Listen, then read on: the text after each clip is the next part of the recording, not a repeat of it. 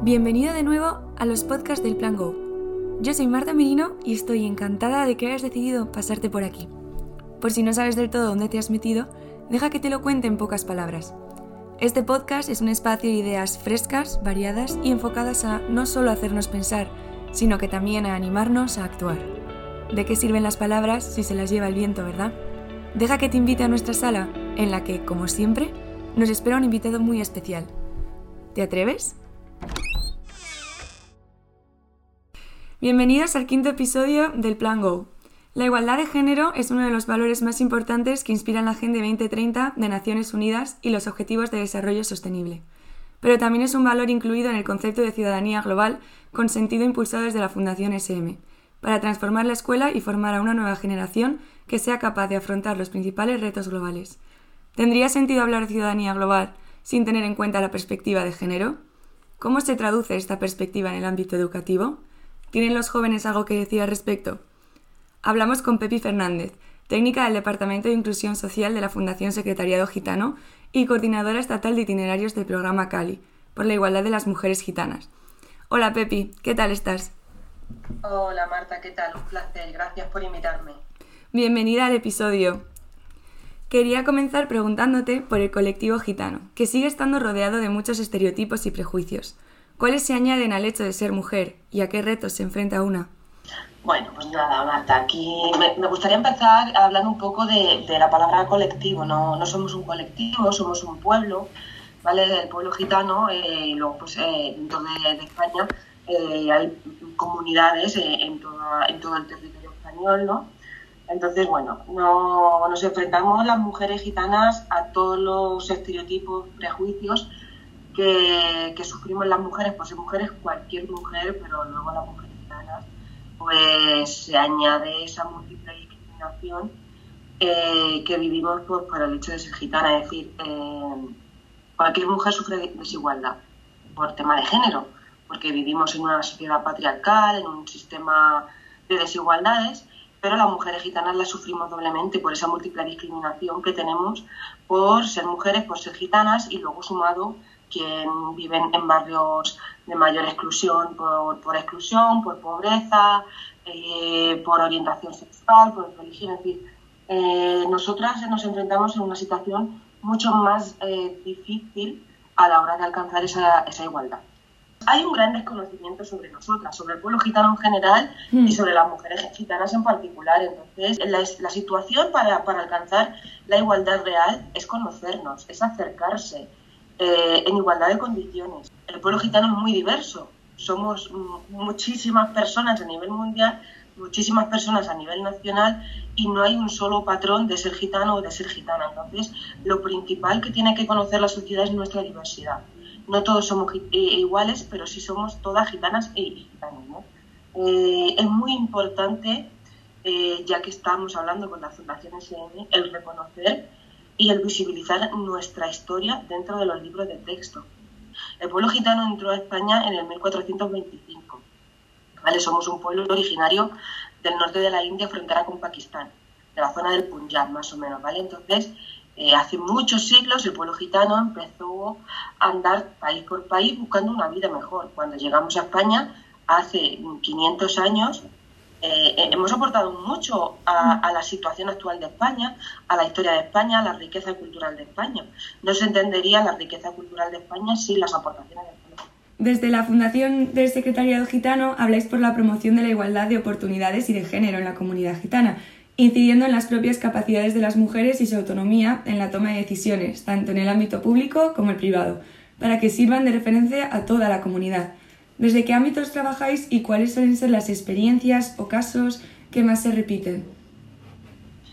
Bueno, la Fundación Secretariado Gitano decir que es una entidad que está en toda España, ¿vale? Estamos en 14 comunidades autónomas, tenemos más de 70 dispositivos en los que atendemos a personas gitanas. Decir que la Fundación mm, no trabajamos, desde la Fundación no trabajamos con toda la población gitana. En España eh, se calcula que aproximadamente somos un millón de personas gitanas. Entonces, evidentemente no llegamos a todas las personas, pero porque tampoco todas las personas gitanas necesitan de la intervención social, evidentemente. Siempre eh, en mi discurso remarcaré la diversidad del pueblo gitano, la diversidad de situaciones, la diversidad ideológica y, la diversidad de necesidades. ¿no? Mm. Entonces, nosotras desde la Fundación Secretario Gitano trabajamos con las personas que tienen una necesidad de intervención social, que por cuestiones sociales, personales, familiares y sobre todo económicas, necesitan de ese apoyo de una entidad social como la nuestra para mejorar su ciudadanía activa, que es lo que, lo que Desde esa perspectiva trabajamos históricamente eh, pues, eh, el empleo, el acceso al empleo. El acceso igualitario eh, en igualdad de condiciones tanto para mujeres como para hombres al empleo, para reducir la discriminación que se tiene a la hora de acceder al empleo, para mejorar el perfil laboral de las personas a la hora de buscar un trabajo, en muchos sentidos. También trabajamos en los temas de educación, ¿no? para que los niños y las niñas gitanas alcancen eh, su graduado escolar mínimo en igualdad de condiciones, para reducir igualmente, como decía antes, las situaciones de discriminación dentro del aula, las situaciones de segregación eh, dentro del aula, que hay muchísimas, entonces trabajamos tanto con los colegios como con los institutos, como las familias, como, con, los menores, las niñas y los niños.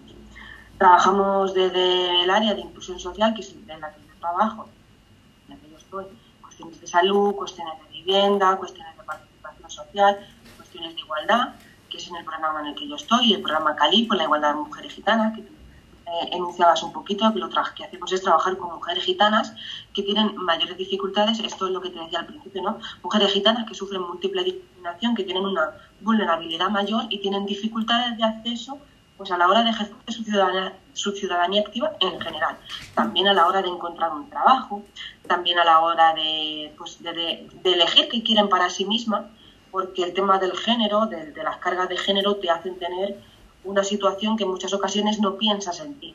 Entonces, desde el programa Cali acompañamos a estas mujeres, acompañamos, ¿no? Es muy importante, mm. para que ellas encuentren el empoderamiento que necesitan para elegir lo que quieren para sí mismas. Si quieren trabajar, vamos a acompañarlas en el proceso de, búsqueda de empleo para que se formen, pero si quieren volver a, estudiar, eh, las acompañamos para que retomen sus estudios, para que se formen en una profesión específica o en un ámbito educativo específico, ¿no? También las acompañamos para que eh, participen de todos los espacios de la sociedad en general, que es importante que las decisiones y las opiniones de las mujeres gitanas estén en la agenda política de todos los espacios, de todos los ámbitos, ¿no? Trabajamos otras áreas como es la, la no discriminación, porque el pueblo gitano es el pueblo más discriminado de Europa y de España, tenemos, por desgracia, ese récord, entonces eh, las personas gitanas sufrimos muchos casos de discriminación, entonces tenemos un área de igualdad de trato y no discriminación que atiende esos casos de discriminación. Esas son las grandes áreas que, trabaja la Fundación Secretariado Gitano, pero luego marcándola en programas específicos y centrándonos mucho en qué necesita cada persona. Son programas grandes, mm. desarrollados en los 70 eh, dispositivos que te he dicho, ¿no? pero centrado mucho en qué necesita cada persona y en base a eso realizamos esos itinerarios personalizados, ya sean laborales, educativos o de igualdad de género.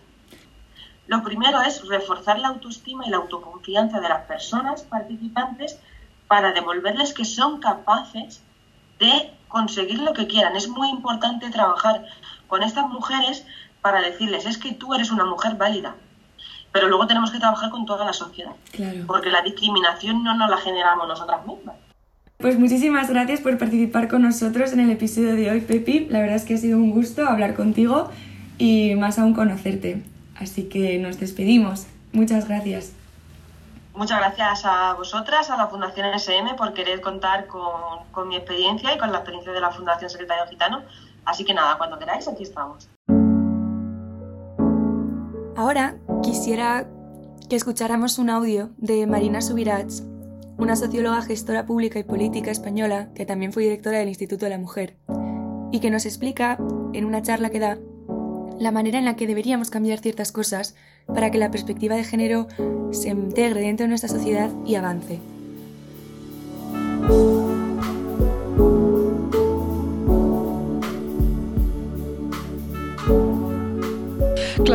Es que para cambiar, para cambiar no vamos a conseguirlo si no educamos de otra manera a niños y niñas. ¿eh? Y entonces, en este sentido, pues tenemos que eh, eliminar esta, esta, Se hace una transferencia constante a los niños de que tienen que ser audaces, tienen que ser valientes, tienen que ser... Entonces, tenemos que cambiar completamente este mensaje a los niños, ¿eh? porque es un mensaje que además les perjudica a ellos incluso más que a las niñas. De modo que esto es fundamental. Ahora, la otra cosa es que las niñas también, digamos, tengan fuerza, sean, o sea, lo de empoderarse. ¿Qué quiere decir empoderarse? No solo es que, te, que te digan y que te acosen, sino que algo habrás hecho. Igual tu falda, no sé qué, igual tu mirada, igual tu pelo. Culpa tuya. Con lo cual no te quejes. Pues no, tenemos que empoderarnos. Y empoderarnos quiere decir culpa nuestra, cero. ¿Eh? El acosador es el otro y acosa porque él quiere crecerse, no porque haya hecho nada. Digamos, en este momento es muy importante que las mujeres jóvenes os sintáis seguras de vosotras mismas, que os sintáis que tenéis todos los derechos, que nadie os puede, os puede eh, decir tú así o, o qué pasa con tu móvil o dónde has ido o no puedes ir vestida así. No, no, tú tienes que hacer lo que a ti realmente te apetece, dentro de no hacer daño a nadie ni a ti misma, por supuesto. ¿eh? Pero si no, tienes todo el derecho. O sea, empoderarse. Y otra cosa muy importante, la solidaridad entre mujeres, es lo que llamamos la, la sororidad.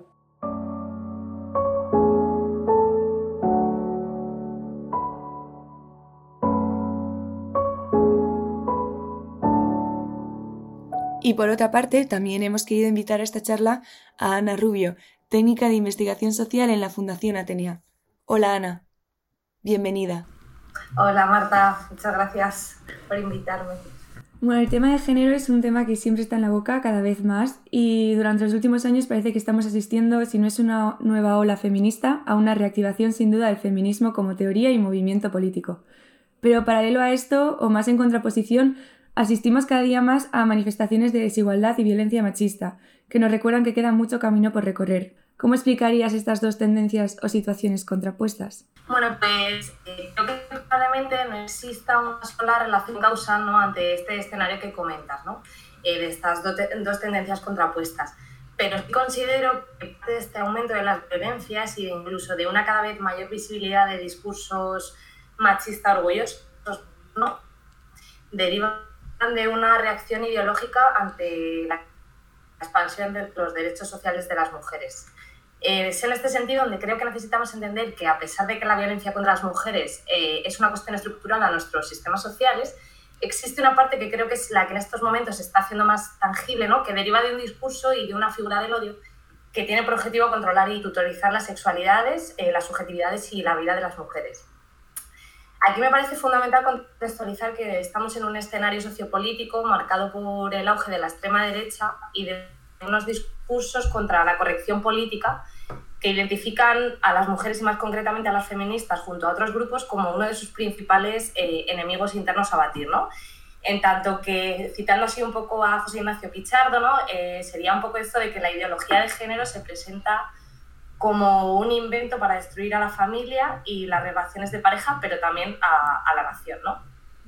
Entonces, yo creo que así tenemos que tener en cuenta que la cuestión familia-nación ¿no? pues se encuentra ahora mismo en el centro de la agenda política y del discurso de la extrema derecha como parte de una reacción fundamentalista y supremacista asentada fundamentalmente pues, en bulos sobre las denuncias falsas o a las agresiones de mujeres hacia los hombres. ¿no? Entonces, yo creo que es desde aquí, desde este deslizamiento político hacia la extrema derecha, donde podemos empezar a, encontrar muchos porqués a la emergencia de un, de un machismo orgulloso incluso, ¿no?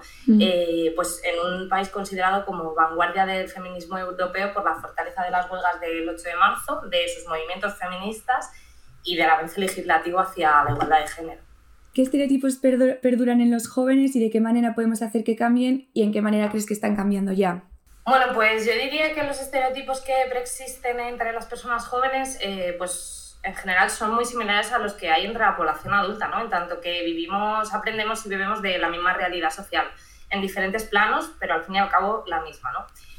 Pero sí que es verdad que hasta donde yo sé ¿no? y donde yo más he trabajado toda esta cuestión es en la juventud. Y en algunos de los trabajos que he ido realizando ¿no? junto a otros compañeros y compañeras estos últimos años, pues sí que hemos observado que cada vez existe una mayor flexibilidad a la hora de otorgar atributos de género. ¿no?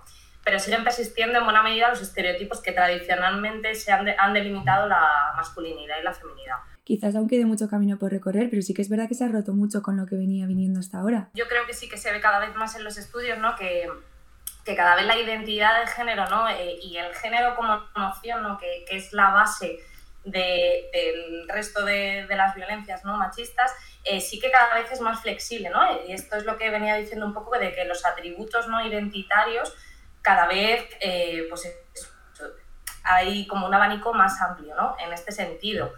Pero eh, yo creo que sí que tenemos que tener claro que, que, la masculinidad y la feminidad, ¿no? tal y como la hemos concebido eh, tradicionalmente, sigue estando muy vigente. ¿no? Aunque precisamente ¿no? pues yo creo que nos encontramos un poco en un punto de inflexión ¿no? en el que tenemos que ir viendo por, por dónde va toda esta cuestión, ¿no? porque sí que es verdad que desde muchos espacios, muchas familias, desde mm, muchos agentes socializadores, ¿no? pues eh, se está poniendo un poco en evidencia estos modelos tradicionales de, de género y, y, yo creo que tenemos que ver por, por dónde va, ¿no? Sí, cuando se habla de perspectiva de género como término, e igual al definirlo como que se pierde un poco, ¿cómo lo acotarías? ¿Cómo dirías a alguien qué es tener perspectiva de género y cómo se puede educar o construir una perspectiva de género pues buena a día de hoy? A mí me gusta mucho, por ejemplo, la definición de Marta Lagmas, ¿no? que te diría que, que la perspectiva de género eh, implica reconocer que una cosa es la diferencia sexual y otra cosa son las atribuciones, ideas, representaciones que se construyen tomando como referencia ¿no? la diferencia sexual. Eh, en este sentido, yo diría que la perspectiva de género eh, es una herramienta de análisis que nos posibilita identificar, cuestionar y valorar la discriminación y la exclusión social que se produce entre las mujeres y que se pretende justificar en base a ese dimorfismo sexual. ¿no? Relacionado con esto de las categorías, eh, leí un artículo que, escribiste eh, sobre el consumo de drogas entre jóvenes desde la perspectiva de género y me resultó muy interesante comprobar que mientras que las chicas consumen más tranquilizantes en su intimidad, los chicos realizan casi lo contrario, digamos, ¿no? O sea, consumir estimulantes y en muchos casos acompañados. Entonces, esto de alguna forma muestra, creo, como dos actitudes totalmente distintas ante algo parecido y vienes a decir que hay como una visión monolítica en la que los comportamientos de los chicos se han traducido en la norma de toda la población y en la que, por tanto, la realidad social de las chicas no ha sido analizada y trabajada por la profundidad necesaria. ¿En cuántos otros casos centramos los estudios en la norma o en casos de hombres e ignoramos a la otra gran mitad de la población?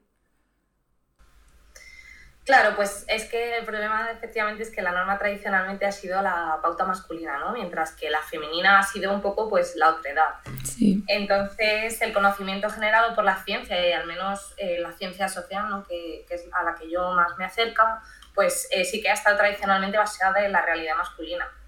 Es decir, hasta hace no mucho la mayoría de estudios sociales e incluso estadísticas oficiales no estaban segregadas por sexo.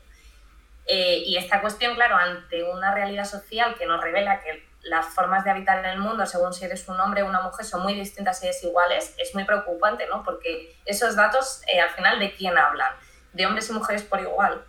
Entonces, creo que actualmente se está haciendo un trabajo muy riguroso e importante desde muchas organizaciones y entidades por revisar un poco el conocimiento que se daba por sentado, eh, viendo en muchos casos que al aplicarse la perspectiva de género, eh, pues la información extraída es muy distinta en base al género. ¿no? Eh, esto es, por ejemplo, lo que sí que ha pasado tradicionalmente en los estudios sobre drogas y consumo de drogas. ¿no? Eh, que lo que se ha estudiado fundamentalmente ha sido, eh, por ejemplo, la pauta masculina y también, por ejemplo, muchas veces en los estudios de juventud. ¿no? Entonces, claro, al final esto trae una respuesta un poco perversa, ¿no? porque muchos estudios sociales al final lo que derivan son en programas de, de intervención social. ¿no? Y claro, pero al final, si tú basas un programa de intervención en una información en principio neutra, ¿no? Vamos a pensar que el programa que estamos elaborando están dirigidos tanto para hombres como para mujeres, ¿no?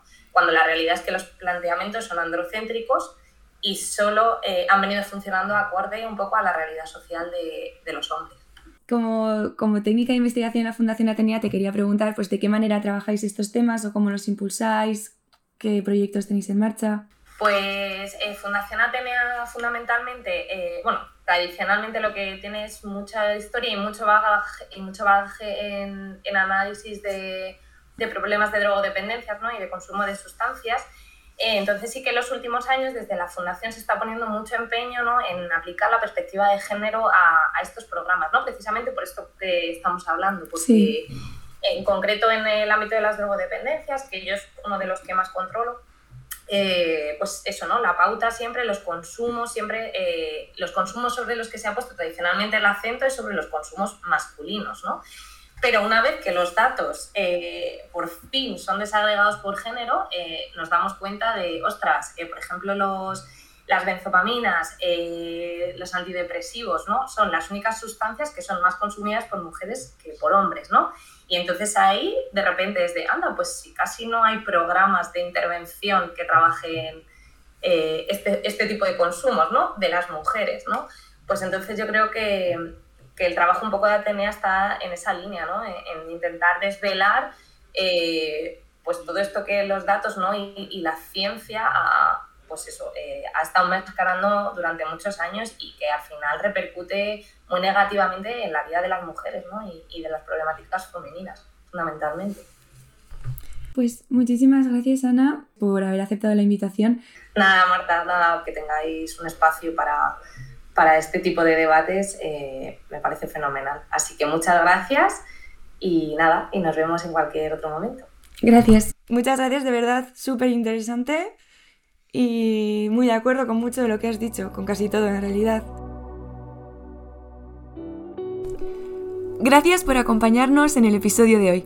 Como ya sabes, puedes encontrar en el anexo del podcast las referencias y los enlaces mencionados. Además, he querido añadir algún otro que puede que sacie o despierte del todo tu curiosidad. Nos escuchamos pronto. Soy Marta Merino y este es el podcast del Plan Go.